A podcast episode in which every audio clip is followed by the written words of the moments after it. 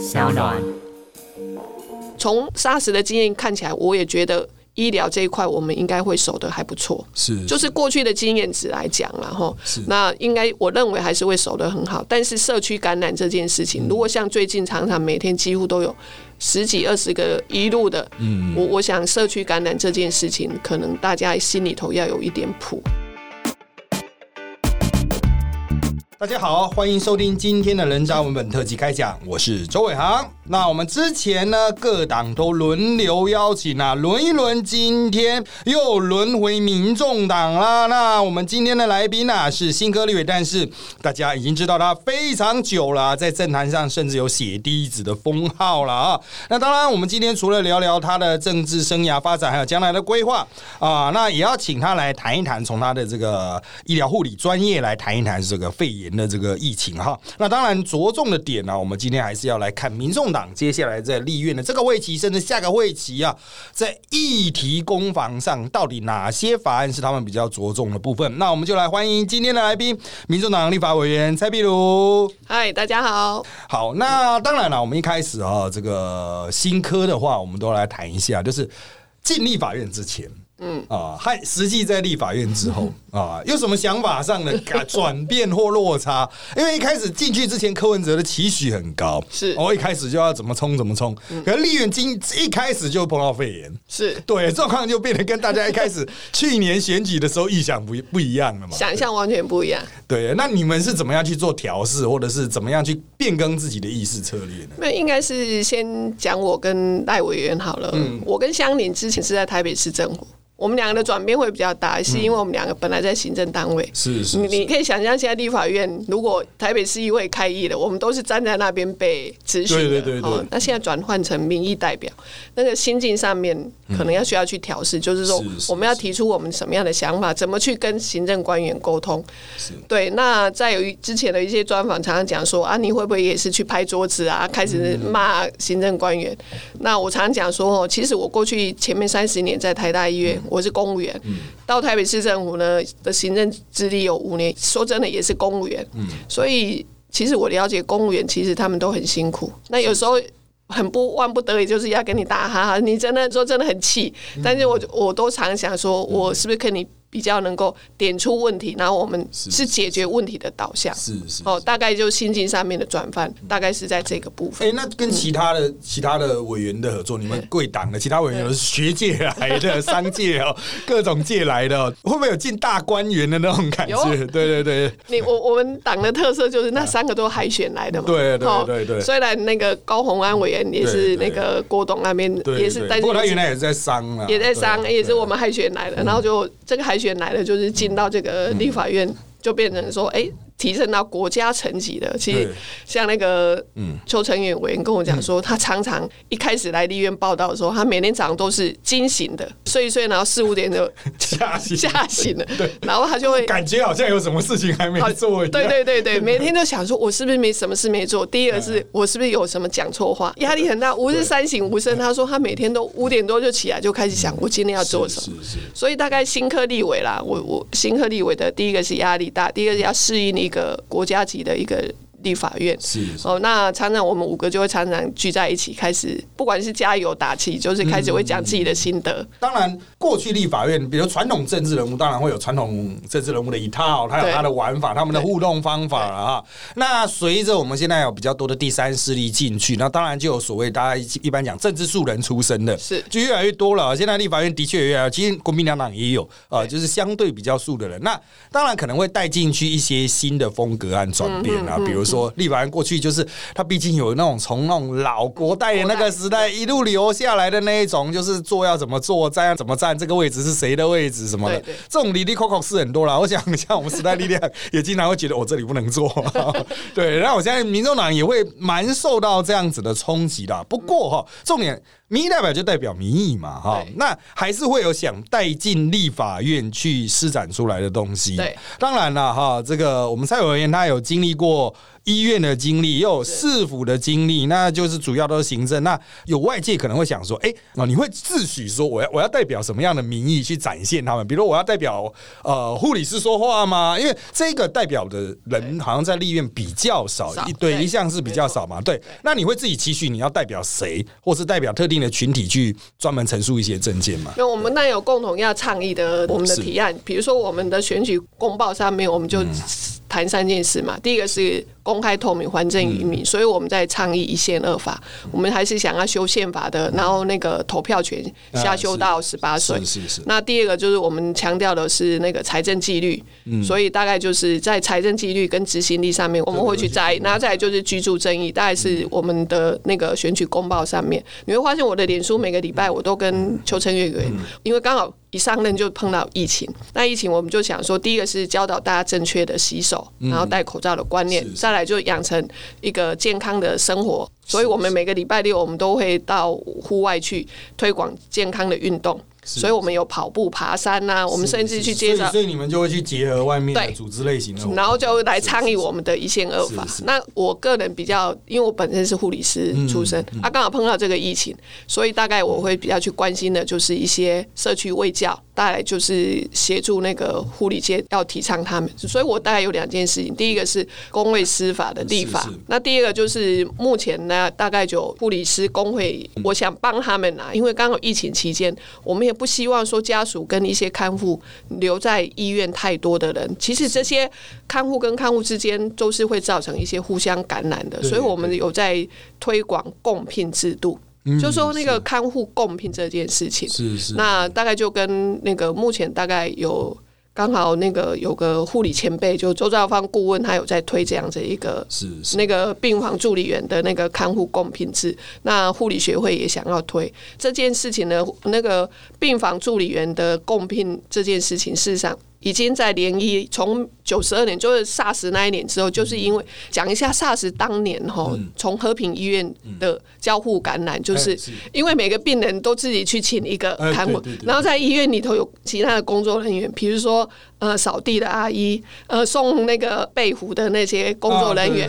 然后这些人呢就是互相对，那个时候我有一个印象，我先打岔一下，就是我有一个学生，我叫进修部，是。我有一个学生，那个时候是送洗手乳，他是洗手乳的厂商的送货员，对他就到不知道哪一个医院，他都一进去的时候，所有人都穿防护衣，他说。那、我穿短袖短裤可以吗？他说没关系，你把货推进来，一路推到哪去？他一路推开，所有人都穿防护衣。他想说，这样真的可以吗？就是以前的管理是真的相对比较混乱的。就 SARS 那时候，然后大家就有很多的看护或工作人对员，就是互相会闲聊嘛，哈、嗯所以大概就医院的这，而且这些工作人员比较难以管控。后来联医就开始 SARS 之后就开始实施一个就是病房助理员的一个制度。是是其实这个制度一直到现在都有啦，就是联医里头就希望说，哦，家属来看完病患之后，晚上就那个他们推的叫全责护理，嗯就是除了有护理师照顾之外，他们会增聘病房的助理员，那就是。一个助理员照顾五个病患，那也减少家属跟减少这些看护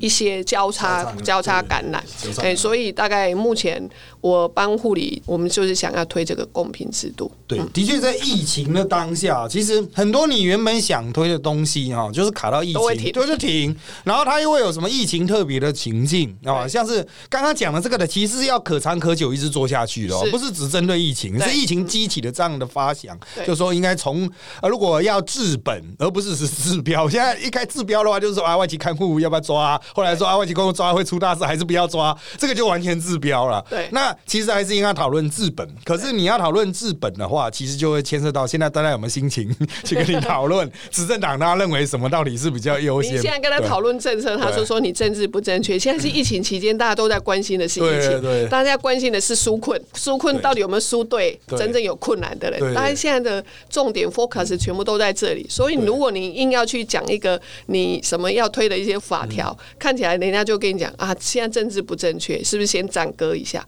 现在当然我们也也因为这个疫情，所以我们关心护理人员，关心护理人员的这些病房助理的公平制度，我觉得这都是有符合到这一波的。再来就是推工位师的立法，嗯，对对，这其实都工位师的议题也是最近也是我看很多一届大佬，甚至一届大佬去跟执政党的。呃，立委就反映说，哎，这工会司法 要不要顺便推一下？对，就是有一些议题其实。本来就应该要做的，对。那趁着疫情把它丢出来，让大家冷静讨论一下。当然有时候会有逆风的状况，像刚才强调护理师的基本的一些呃工作的安全啊、权益的问题啊，有些如果你现在丢出来说，哦，现在护理师为了呃这个疫情都过劳了啊，有人会说啊，你现在丢这个就不适合，因为疫情当下，像我们时代力量在打说，因为生产口罩，很多劳工一口气开放很多产业，就是啊，你可以在不断的加班啊。那有人就会说啊，你这个疫情的时候，你打这个就不长。眼啊，对，所以你怎么样在这样的当下去推议题？我想对于小党来说哈，因为执政党它会有议题设定嘛哈，其实它有时候是完全反过来的。对对对，昨天讲的跟今天讲的完全不一样。可是因为它是执政党，所以怎么讲怎么对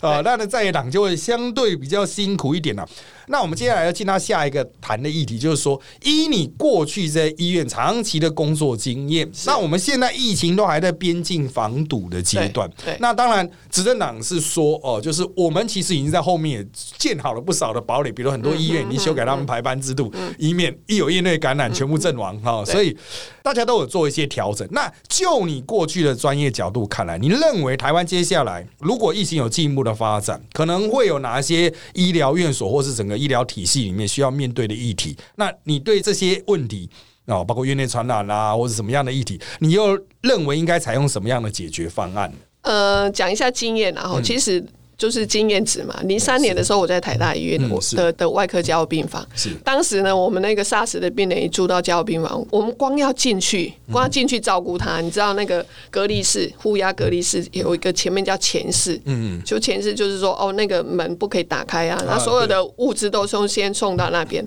然后你光要穿戴那些戴口罩、戴帽子，然后甚至隔离衣，最后要穿上那个兔宝宝装，然后去把全身这样密密闭封起来，这件事可能就。要花个十几分钟，是，所以呢，常常很辛苦。这个我我有经验，我进去过一次，然后我就觉得说，光为了穿戴那一。很很很复杂，算了，我交完班进去，嗯，我就想说，等我中午有另外一个人来跟我交替，啊，不出来就在练到底了，对，所以呢，我也不吃不喝，因为不要喝就不会想要上厕所，嗯，因因为就是自己护理人员的一些需求，然后就进去进去就想说，等中午有另外一个工作人员来跟跟我交换，而且这样真的很辛苦，大概三四个小时，然后一出来，整个全身都是湿的，嗯嗯，本身不透气，对，不透气，要龟仙窟窿打嘛，对。从头发到整个背都，所以其实护理人员的辛苦大家都有看到，而且也经过那一次 SARS 之后，我我相信我们的医疗哈，在工位这一块进步的非常的多。当时有制定医学上面很重要，他们就是事后去检讨，我们叫 RCA，就是说这个疫情过后呢，其实在医界上面最有能力，他们就会去看这件事情哪个事情当时做错，哪个事情当时做对，他们就会把写上，我们叫做该赖，就是那个指引。对。下次如果再有碰到这样的话，哎，大家就有一个开始有个可遵循的一些指引可以开始做。所以大概那一次慢慢慢慢修，而且 SARS 之后，我们其实还有历经的那个 MERS，然后再来什么呃禽流感啊，还有那个什么 Big Flu 吗？对对对对对，那个肠病毒，好肠病毒，然后到最去年的前年的那个非洲猪瘟，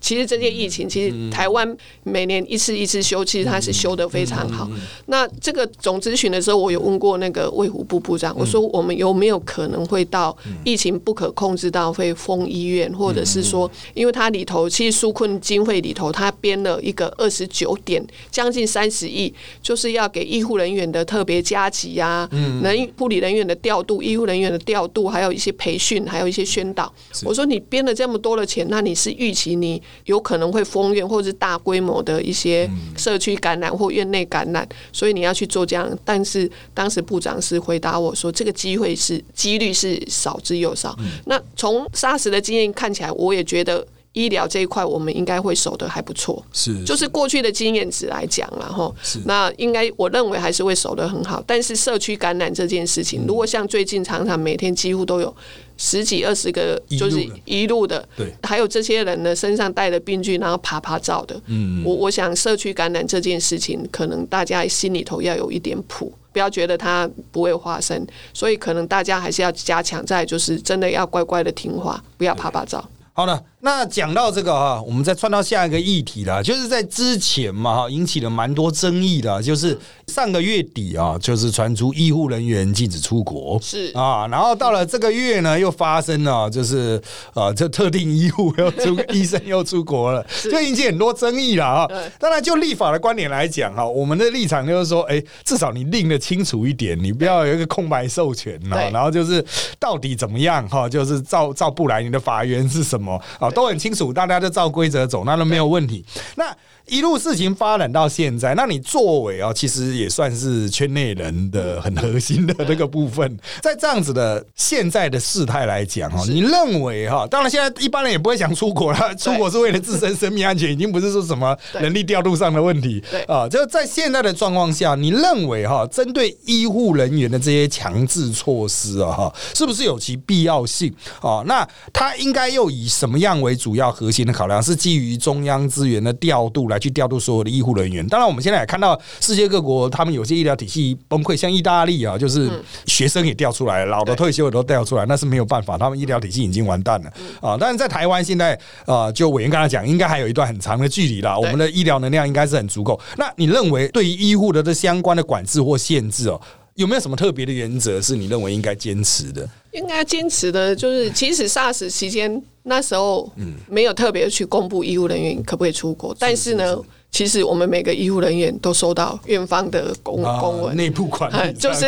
哎道德劝说 哈。当然是现现在疫情几乎是全球性的，大概现在也不会有人想要出国了哈。所以，我我是觉得说这一块不需要去特别的去规范它，因为像二月中的时候就去规范医护人员不准出国，三月初又说公务员不可以出国，到上个礼拜就说啊高中生不可以出国。好，那其实这个都有为了控制疫情，我觉得。这个就刚跟你讲到了那个我们的那个特殊传染病的特别法条里头的第七条，其实他就一句话写的非常的空泛，就是说啊，授权给第一线的指挥官去决定。那所以当时其实大家如果印象。没记错的话，上礼拜大概有很多的其别的政党都是都说啊，你这样的一个空白授权，是不是有违反到宪法上面人民有迁徙的一个自由？所以当时有有另外很多的声音，就说是不是那个总统要颁布紧急命令？哦，所以这个大概就是我想大概就是滚动式去做修正。如果疫情到真的是很危急不可控制，我想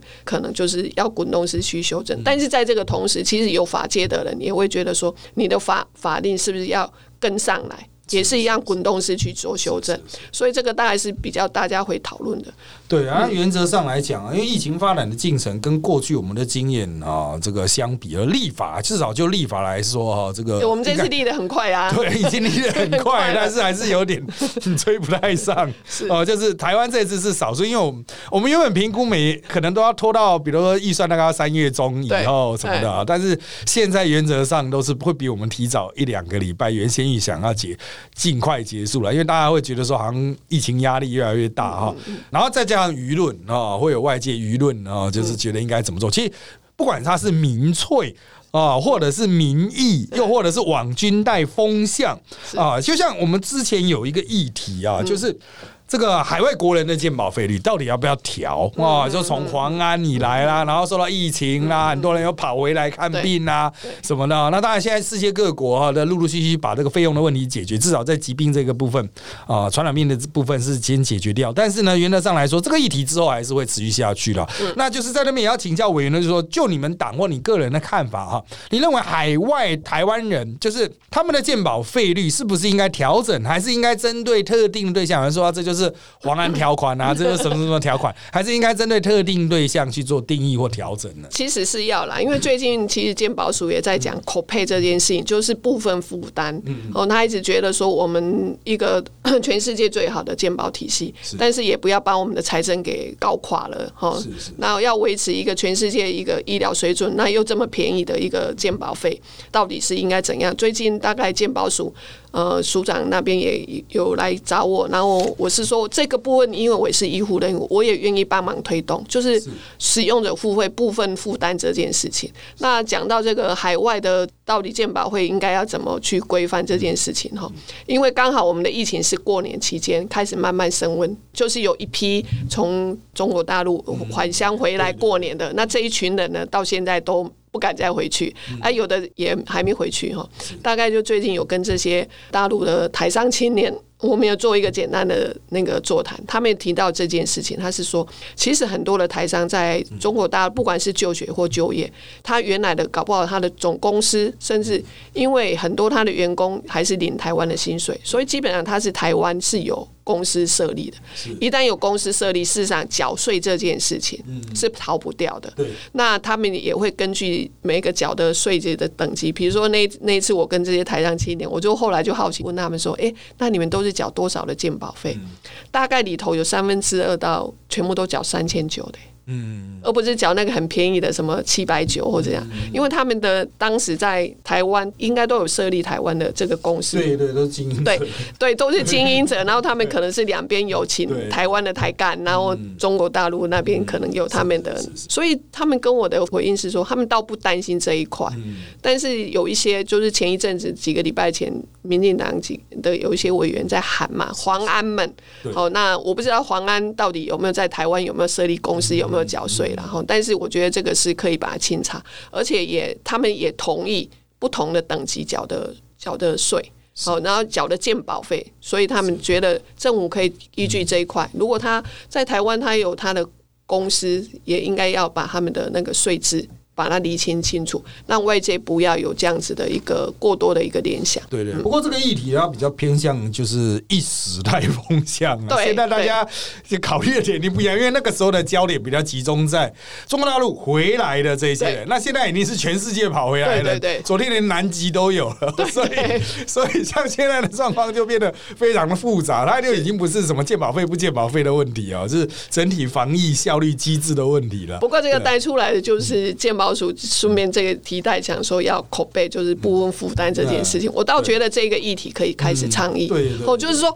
常常国人就觉得说啊，我缴了健保费，我就是要什么完全全部免费这件事情，那可能大概就是这件事情可以好好的来思考。嗯，对对，某种程度去讲成，不要让大家就觉得说就那个真就两百块。对对对对 对，那这个太太便宜就会的确会造成就是常住型的。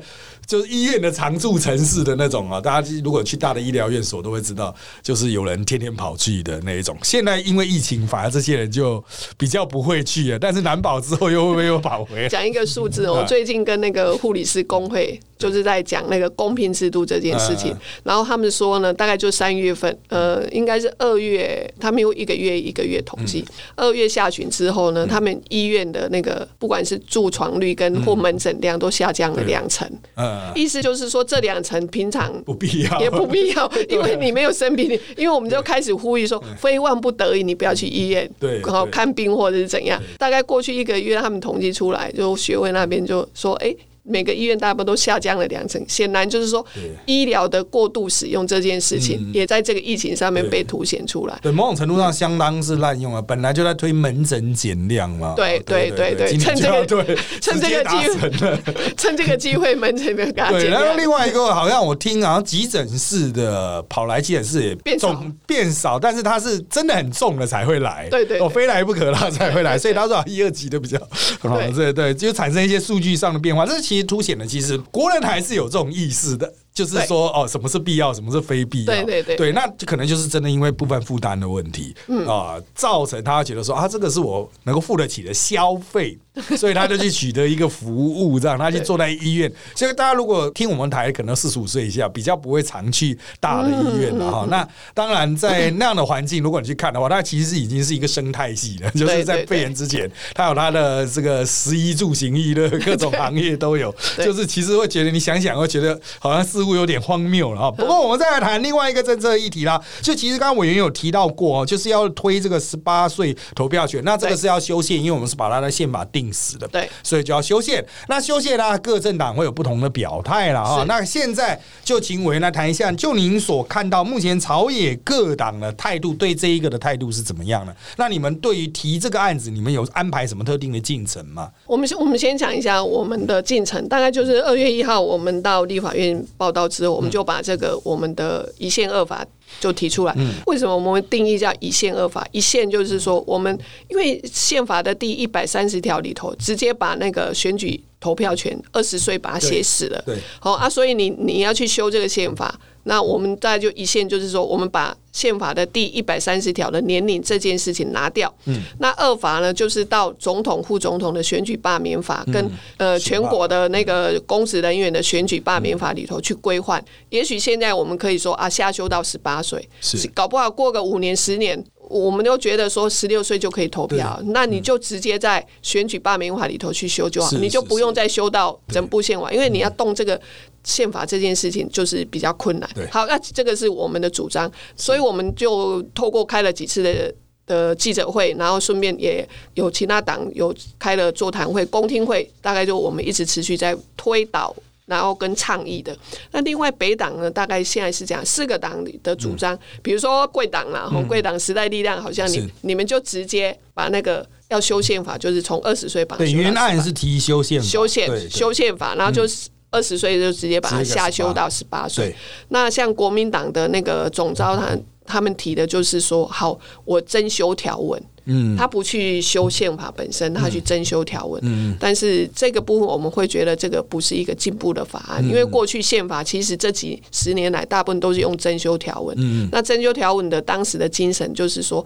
这一部宪法稍微讲，这一部宪法是民国三十六年在南京制定的。那国民党长期执政，他们会觉得说啊，要修这个宪法，这部宪法都不可以动，要修的话要回到南京。嗯，好，所以呢，大概我们目前大家都不提这件事情了。所以国民党目前大概就是还还是提那个增修条文这件事情。那民进党，民进党就是他们要提的叫一线三法。嗯，他们还要修什么？就是宪法里头可能就是把年龄拿掉。那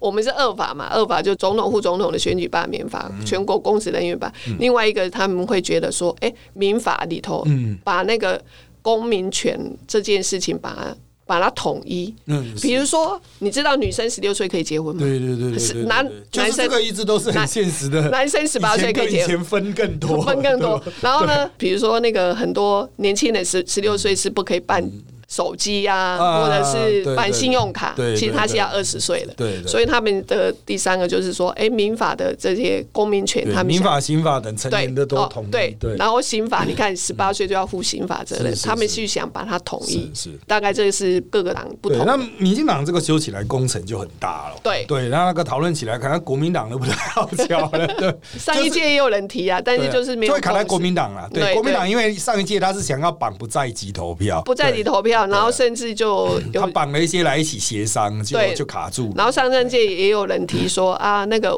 是不是把监察考试院哦，那个也要再绑进来，要绑进来就更复杂了。对对对对，那如果是单纯要中这个法律的话，就还是。看是先设定一些前置目标，因为大家都是想多拉一些东西进来谈，资本比较多一点啊。这个谈判的协商现在是难得了哦。国民党党团是比较正面的态度了，因为国民党党团他现在也有他的压力，他有他的形象压力，因为有董事怀在，对，所以他他们就会想要去想办法把他自己形象洗的好一点，不然会怎么样？因为大家虽然没有意识到，不过哈，很快会有罢免案这件事情。罢免案如果又选的很不好的话，对于新的这这个国民党的中央会是以这个很大的威信的挫折啦。对啊，那那我们现在目前看，除非疫情严重到高雄人不敢出来投票，嗯，哦，否则韩国瑜大概是很难 很难过得了关，哦，很难继续做下去。是那之后就是，其实大家现在各政党都在跑民调，就是啊，有什么适合的可能的人选，那大概是谁来选啊？民进党可能比较明确，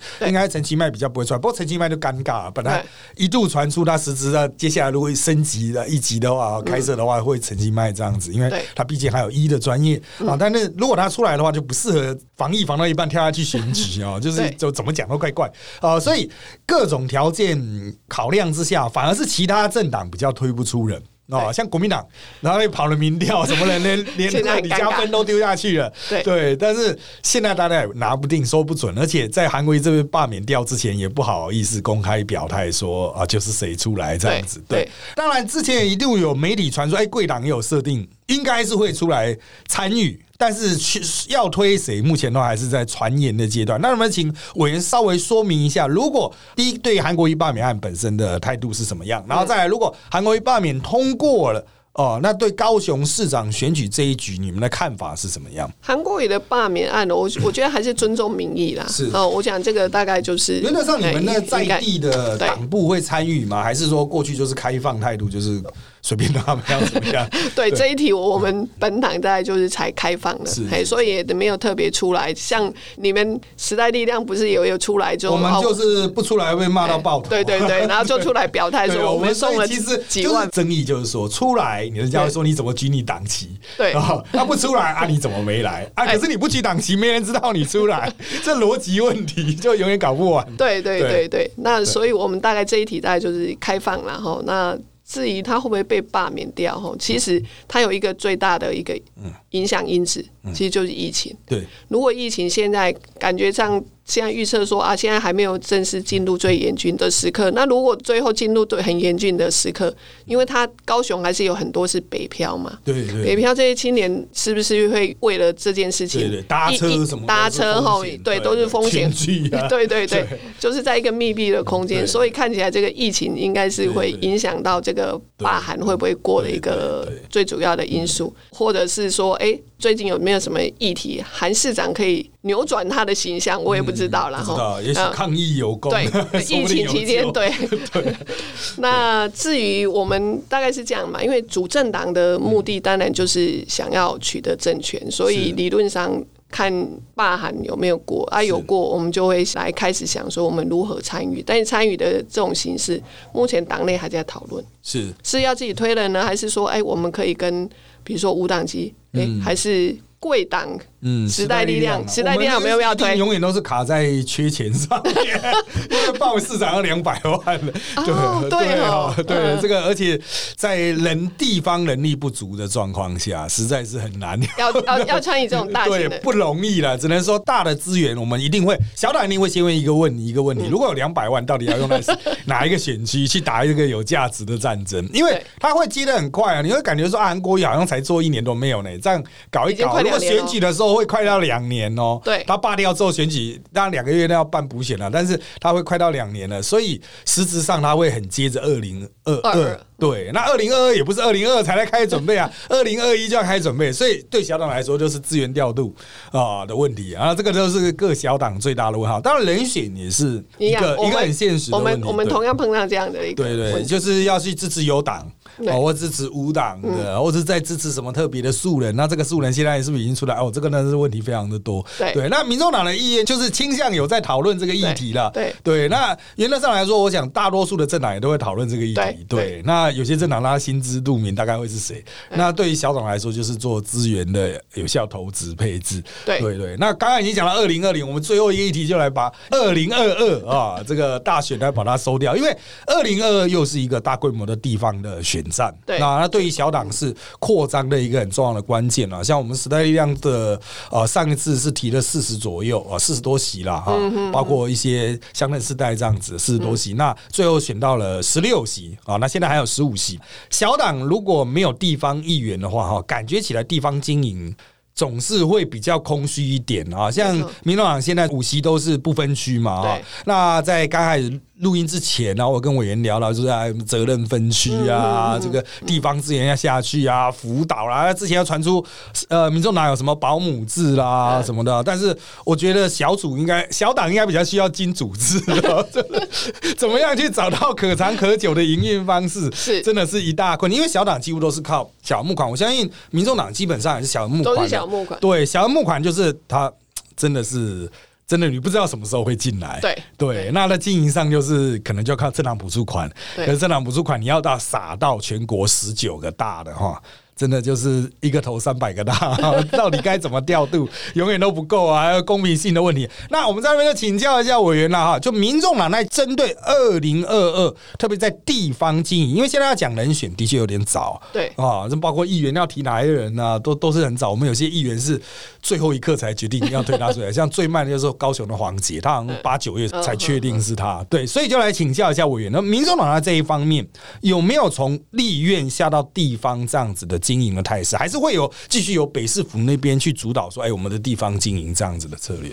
没有，我们的困境应该是跟你们时代力量是一样。我觉得小党的组织经营、地方组织经营的困境都是一样。那所以我们现在目前尽量然后，因为还是第一个服务处嘛，就是在对，大概是社服务处。我们五个立委大概有责任区分是啊，比如说北北基就是我们邱成运委员，是陶竹苗就赖香，因为他是客家人，嗯好，然后中彰头就高鸿安，嗯因为他之前好像在那里有曾经工作过。那高雄屏东大概就是张启禄，因为他长时间就住在高雄。最后就是云嘉南跟外岛，那就是我了，哎、对。所以大概就是如果地方要设服务处有的话呢，大概就是我们委员这边就是下去，好、是。那总是要有一点就是 support 的，而且地方服务就是一定要做到位。其实小党能能够跟地方做好的连接，就是社区的活动连接。再来就是假设地方有一些地方服务的工作呢，一定要做到位，人家才会记得你。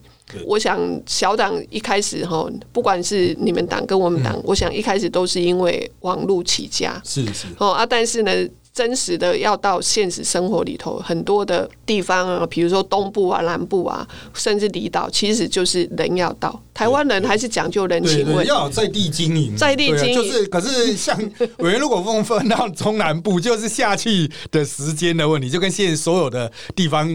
委员一样，是特别是中南部，特别高雄啊、屏东那几个来回就至少半天起跳哦。对对对，所以这个就很现实的问题，怎么经营地方人怎么下去？因为贵党要更不利的就是你们的议员现现现任的议员又更少，更少。对，那在更少的状况下，你可能就是委员要直接下去，不然就地方的主委啦，原来的里长、合作的里长这些人嘛。啊，那如何去建立一个哎？这种服务机制，这是我比较好奇，因为我们过去都是分层嘛，中央议题就是立委去拿去做掉，选民服务就做掉了，地方就地方议员的做掉。那你们去怎么去解决这种选服的问题啊？我们是这样，我们去年选举，我我有发起一个叫全台大众走。嗯全台大众走，当时就是十九个县市呢，我都有去。那每个县市，我们当时都有一个后援会，嗯后援会有一个执行长，啊也许就是原来的志工或是热心人士。那不管他，那大概就是认同民众党。所以呢，现在大概就是以这些为根基。如果他们想要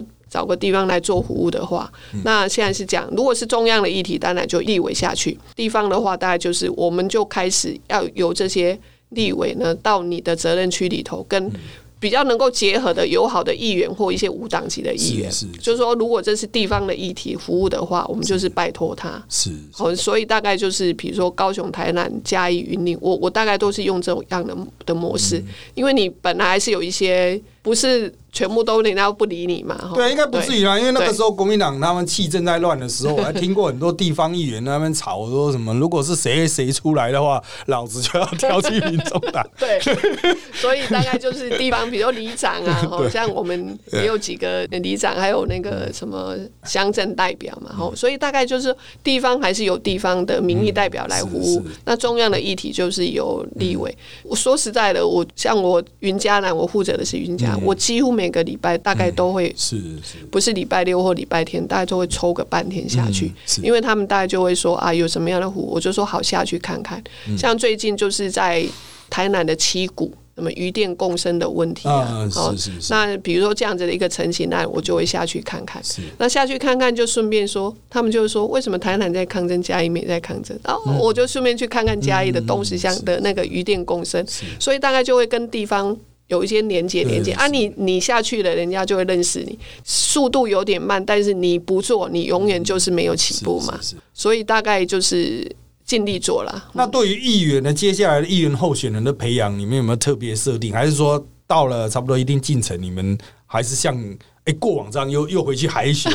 哎又又再再去选选一批人出来？因为我可以讲时代力量这边的方法，它不是比较不是海选，而是我们从助理开始培养，然后助理就撒下去，党团助理就是。撒下去这样子，是。这是我们的成长的是方式了。可是民众党好像一直都是海选嘛，就我的印象，人力进来的主要方式都是海选，对。海海选是民众党的一个特色，而且我们也很意外的在海选当中会挑到一些觉得很惊艳的。是好，然后也很优秀的，嗯所以呢，海选可能我们还是会保有这样的一个机制。但是是其实刚刚讲到时代力量，就是说，呃，我们现在有五五个立委的办公室的这些助理，嗯好，所以我们大概就讲说，因为他还是要有立法院的经验，嗯所以我们大概一样，这个也是我们其中一个培训的一个基地一个方式。另外一个就是我刚讲的，我们地方有一些后援会嘛。那这些后援会，他本来就是地方的人士，嗯那民众党的支持者大概就是原来就是有工作，嗯他有他原来的本业，那他来愿意来支持我们。那大概就是，如果他一直在跟着我们参与这种公共事务，到时候有兴趣，那我们就是一直看。他会常常跑上来，或者是我常常下去的时候，就跟他们座谈。那有时候可以选的那个人格特质，其实也是很重要。嗯对哎除了热心之外，并不是说每个人都很适合选举。对对对，选举还是需要有一些特别的那种 特别的特质对对对，你要能够撑得过选举的这整个压力嘿对对，这个对于我们做了选举做二十年的人来讲对，对，其实这个是蛮重要的一个特质了，这个也是我们长期观察的指标。好了，那当然今天的是因为时间关系，我们到这边要大概做个结束喽。那谢谢我们的蔡委员。谢谢谢谢谢谢老师。那也谢谢大家收听我们这集的人渣我们特辑开讲。现在在各大的 Podcast 收听平台，像是我们的商浪 APP、Apple Podcast 和 Spotify 都可以收听到我们节目喽。欢迎各位订阅、留言给我们五颗星。那我们就下次再见喽，拜拜。拜拜。